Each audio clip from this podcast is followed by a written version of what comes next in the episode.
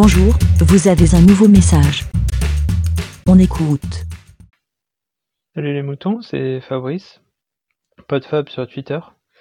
Euh, ça fait un petit moment que j'ai pas enregistré pour euh, la vie des moutons, mais j'avais j'avais envie de répondre un petit peu euh, à la question de d'Aurélief sur sur pourquoi, puisqu'on respecte les gestes barrières, pourquoi l'épidémie a repris de plus belle. Alors, je ne suis pas médecin, je ne suis pas haut scientifique, épidémiologiste et tout ce qu'on veut. j'ai quand même un petit bagage au niveau microbiologie.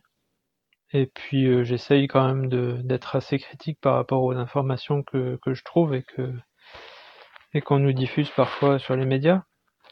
Mais euh, probablement que, comme, euh, comme disent les, les, les, Québécois, je parlerai à travers mon chapeau, donc ça ne sera que mon avis. Je vais juste essayer de, de donner quelques billes pour, pour essayer de comprendre pourquoi, effectivement, pourquoi le, la première vague a été euh, stoppé et puis euh, là, alors qu'on respectait pas les gestes barrières, il y a eu un confinement entre deux quand même. Et pourquoi maintenant euh, ça reprend de plus belle alors que on, respecte, enfin, on tente au moins en grande partie de, porter un masque, de se laver les mains, et, etc. pourquoi Bah déjà, il y a, enfin, il y a, probablement plusieurs facteurs. Euh, peut-être que dans certains, certains de ces gestes euh, ne servent pas forcément à grand chose. Euh, ça, on le sait pas. On va, on va quand même tenter de les respecter, mais personnellement, je, je, pense que le lavage des mains n'est pas un de ceux qui, va empêcher le plus la, contamination par le, le, virus, qui est un virus respiratoire. Alors, ça fait pas de mal de se laver les mains, hein, et c'est mieux si on le respecte. Et d'ailleurs, je pense qu'on verra par contre beaucoup moins de, d'épidémies de, gastro parce qu'on se lave plus les mains.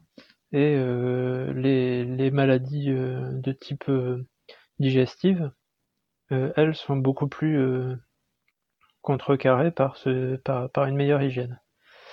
ensuite, donc c'est, principalement une, maladie respiratoire et euh, peut-être que en fait, il y a certains gestes au contraire qu'on ne respecte pas parce qu'on ne sait pas qu'il faut pas les faire. Alors, euh, je prendrai un, petit, enfin, je vais faire un parallèle très anachronique, mais euh, quand il y a eu des épidémies de, de peste bubonique, on ne savait pas qu'elles se transmettaient par les puces véhiculées par les rats ou dans les tissus, dans les, dans les, dans vêtements, tout ce qui était, voilà, qui arrivait dans les ports par les marchandises, enfin les, bateaux qui transportaient du tissu. Et euh, probablement que à l'époque, euh, euh, on faisait des gestes plus de type,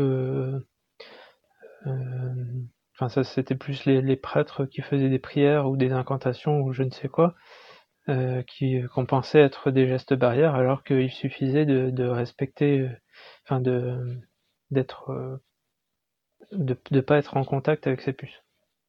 Bref, donc euh, peut-être que il y a, d'autres choses qu'on ne fait pas et qui seraient plus efficaces.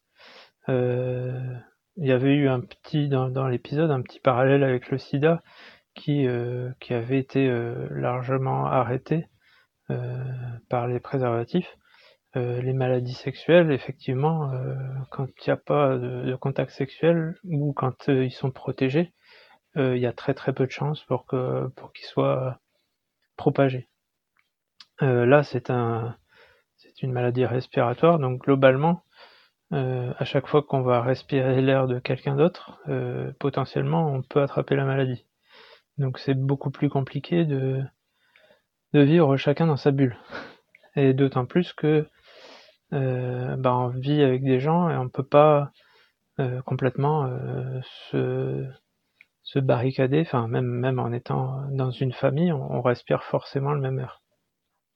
Donc euh, la propagation peut être ralentie, mais elle va toujours se faire, euh, principalement dans la sphère familiale et amicale. Euh, alors un des autres facteurs pour lesquels la maladie continue à se propager, c'est que principalement en fait c'est parce que on n'est pas on n'est pas dans la même saison. au printemps, on, commence à aller plus dehors. Et on a bien vu qu'avec l'été, il n'y a pas eu de, de grosses évolutions.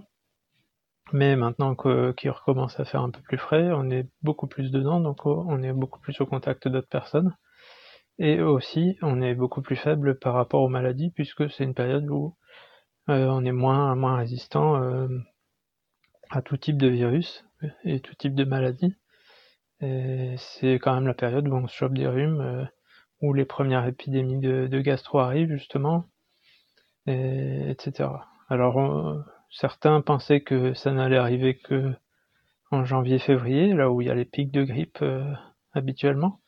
Apparemment, ça arrivait plus tôt parce qu'il y a certainement un facteur euh, de climat euh, là-dedans, que le virus se développe beaucoup mieux euh, à une température autour de 10 degrés dans une atmosphère humide. Et bon bah globalement l'automne c'est plutôt ça. voilà voilà. Ensuite j'avais encore un. Enfin déjà je pense que pour pour mieux comprendre cette épidémie, euh, il faut la comparer à d'autres qui ont lieu. Alors nous, on les a pas vécues. C'est pour ça qu'on pense, euh, on pense plutôt au SIDA, des choses comme ça, ou même euh, des maladies qui ont été beaucoup plus graves, hein, du type Ebola. il faut savoir qu'une maladie, Ebola par exemple, c'était beaucoup plus mortel, mais qu'un agent infectieux va se propager beaucoup mieux s'il préserve son hôte. Et là, c'est le cas puisque c'est euh, on, devient contaminant avant d'être malade. Donc ça c'est encore pire, puisque on se méfie pas d'une personne qui est pas malade, même personnellement quand on est malade, mais qu'on le sait pas encore, bah on va pas se, se méfier de ne pas transmettre la maladie euh, aux autres. Donc forcément ça va ça va décupler les choses. Et, euh, il faut voir donc par rapport aux, autres épidémies de, de grippe qu'il y a eu, qui sont les coronavirus, mais qui quand même se rapprochent puisque c'est des, maladies qui étaient respiratoires et qui euh, n'étaient pas en elles-mêmes mortelles, mais c'est euh, la mortalité était due euh, au, à l'affaiblissement de l'organisme qui, engendrait des, infections respiratoires plus graves comme, comme des pneumonies, etc. Et c'est bien, c'est bien dans ce cas-là qu'on est. Et, euh, et, on peut voir que dans la, grosse épidémie de, de 1918, euh, de la grippe dite espagnole, on a eu le même, le même type de phénomène. Et euh, il y a eu une première vague qui a été un peu endiguée euh, au, à l'été. Et la maladie s'est transmise de façon diffuse dans la population pendant l'été avec des, des, cas beaucoup moins graves, puisque à cette époque-là, on est moins, moins sensible et plus résistant. Et, euh, et à l'automne, euh, il y a eu de nouveau un pic beaucoup plus mortel. Et euh, parce que, comme, comme ici, euh, nous on a vu que le premier, le premier pic était très régionalisé. Et là, le deuxième pic est beaucoup plus diffus et dans toute la population. Donc forcément, ça fait beaucoup plus de cas, même si on, on fait plus attention.